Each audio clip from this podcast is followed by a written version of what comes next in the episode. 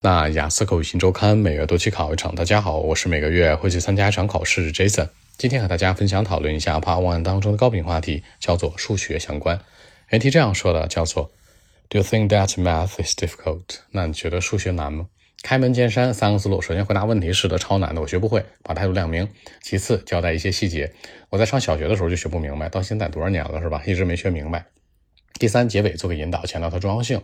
我觉得这么多科目，什么 Chinese、English 啊，那其实这些科目都没有什么 Math 重要。我觉得它是这一生当中我们都会用到的很重要的一个科目。那这样来看，三者贯穿回答符合逻辑。首先亮明态度否定，其次呢交代细节，第三结尾做个引导，三者贯穿符合逻辑。话不多讲，五秒钟看一下今天内容该如何过渡出来。Well, actually, I think that math for me it should be very difficult. You know, like I couldn't learn well. I mean. Probably I have no interest or I'm not that clever enough or smart enough.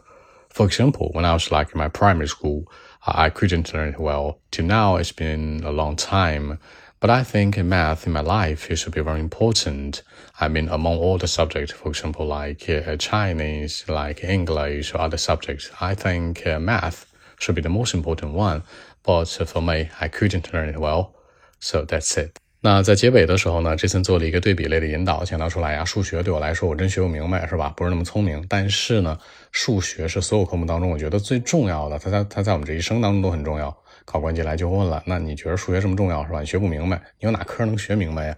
比如说是 English 还是 Chinese 还是别的科目？哎，可以形成更多话题的比对。好，说几个小的细节啊。第一个强调，在我小的时候上小学的时候，in my primary school。第二个强调最怎么怎么样是最难的呀，最有挑战的呀。你可以说的 most difficult，你可以说的 most challenging。第三强调出来就我而言，你可以说 for me，你可以说 for my part。这样来看，把一些小的鞋带进来，让文章更加具有说服力。